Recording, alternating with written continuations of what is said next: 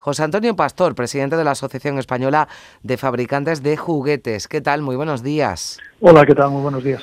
Bueno, ¿cómo está yendo la Navidad? Ustedes dijeron a esos problemas de los que hablábamos, eh, logísticos, internacionales, advirtieron de que los Reyes Magos debían ser este año algo más previsores. ¿Han seguido esa recomendación, Sus Majestades de Oriente? Pues bueno, la verdad es que la verdad es que sí hemos tenido un octubre por encima de lo que venían siendo el consumo normal de los de los meses de, primero de principios de año y desde luego un, un, noviembre extraordinario después diciembre pues le ha costado más más arrancar y bueno estamos todavía en la última en la última semana que puede llegar a suponer entre 4 y el 10% del consumo del, del año dependiendo de cómo de cómo evolucione sobre todo esta pandemia verdad a ver si nos deja ya bueno hay algunos que no son tan previsores dejan las cosas para última hora esos Reyes Magos y entiendo que se pueden encontrar algún problema, ¿no? Para localizar alguna de las peticiones. Bueno, esto pasa siempre, ¿no? La verdad es que es un, es un sector en España, además es el mercado más estacional que, que el juguete que existe en el mundo.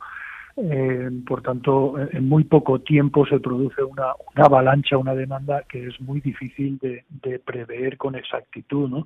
Entonces, aquellos productos que, que se destapan, o, bueno, que tienen un comportamiento mejor de lo esperado y lo, y lo planificado en aprovisionamiento, tanto desde la industria como desde el comercio, pues eh, evidentemente cuando rompe esto hay muy poco tiempo para, para reponer, incluso habiendo posibilidad de reponerlo, pero ya lo que no quedan son días.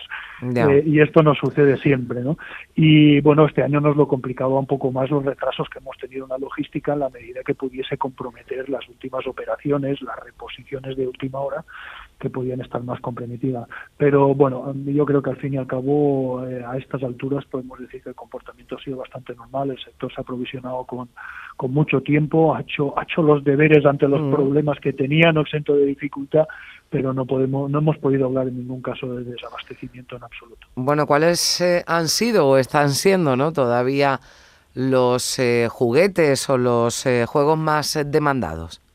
Bueno, vuelve a ser un año un año de muñecas, hay muchas muñecas entre los, los productos más vendidos, muchas referencias muy bien posicionadas.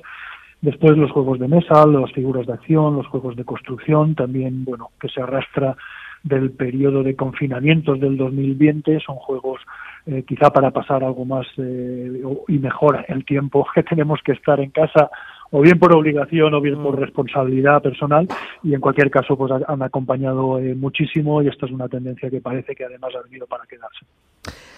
Mm, ayer vi en algunas informaciones que hay productos que están alcanzando precios desorbitados en la reventa.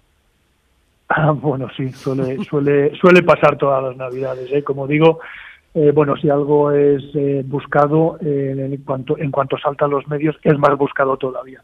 Y la pena es esa, ¿no? que ya no quedan días para reponerlo, aún habiendo stock en, los almacenes de los fabricantes prácticamente no quedan mm. no quedan días no para poder eh, reponer no no hay forma material de, poderlo realizar. Claro por ejemplo ha habido bueno una famosa videoconsola no pero también hay un peluche que no sé qué tiene ese peluche que parece que se ha agotado en todos sitios no bueno cada cada año le toca le toca a algunos y, bueno es así lo hemos visto todos los todos los años bueno, pues eh, en fin, así están las cosas. Mejor haber sido eh, previsores, pero bueno, no ha habido tantos problemas como a lo mejor se hubiera eh, previsto desde, o se hubiera temido, ¿no? Desde, desde hace unos meses o unas semanas y todo está más o menos, ¿no? En niveles normales dentro, dentro de lo que, cabe. sí. la situación nos lo ha complicado muchísimo eh, los retrasos en la logística, los costes en los fletes que han aumentado un 500%. La verdad es que ha sido un auténtico quebradero de cabeza este, este año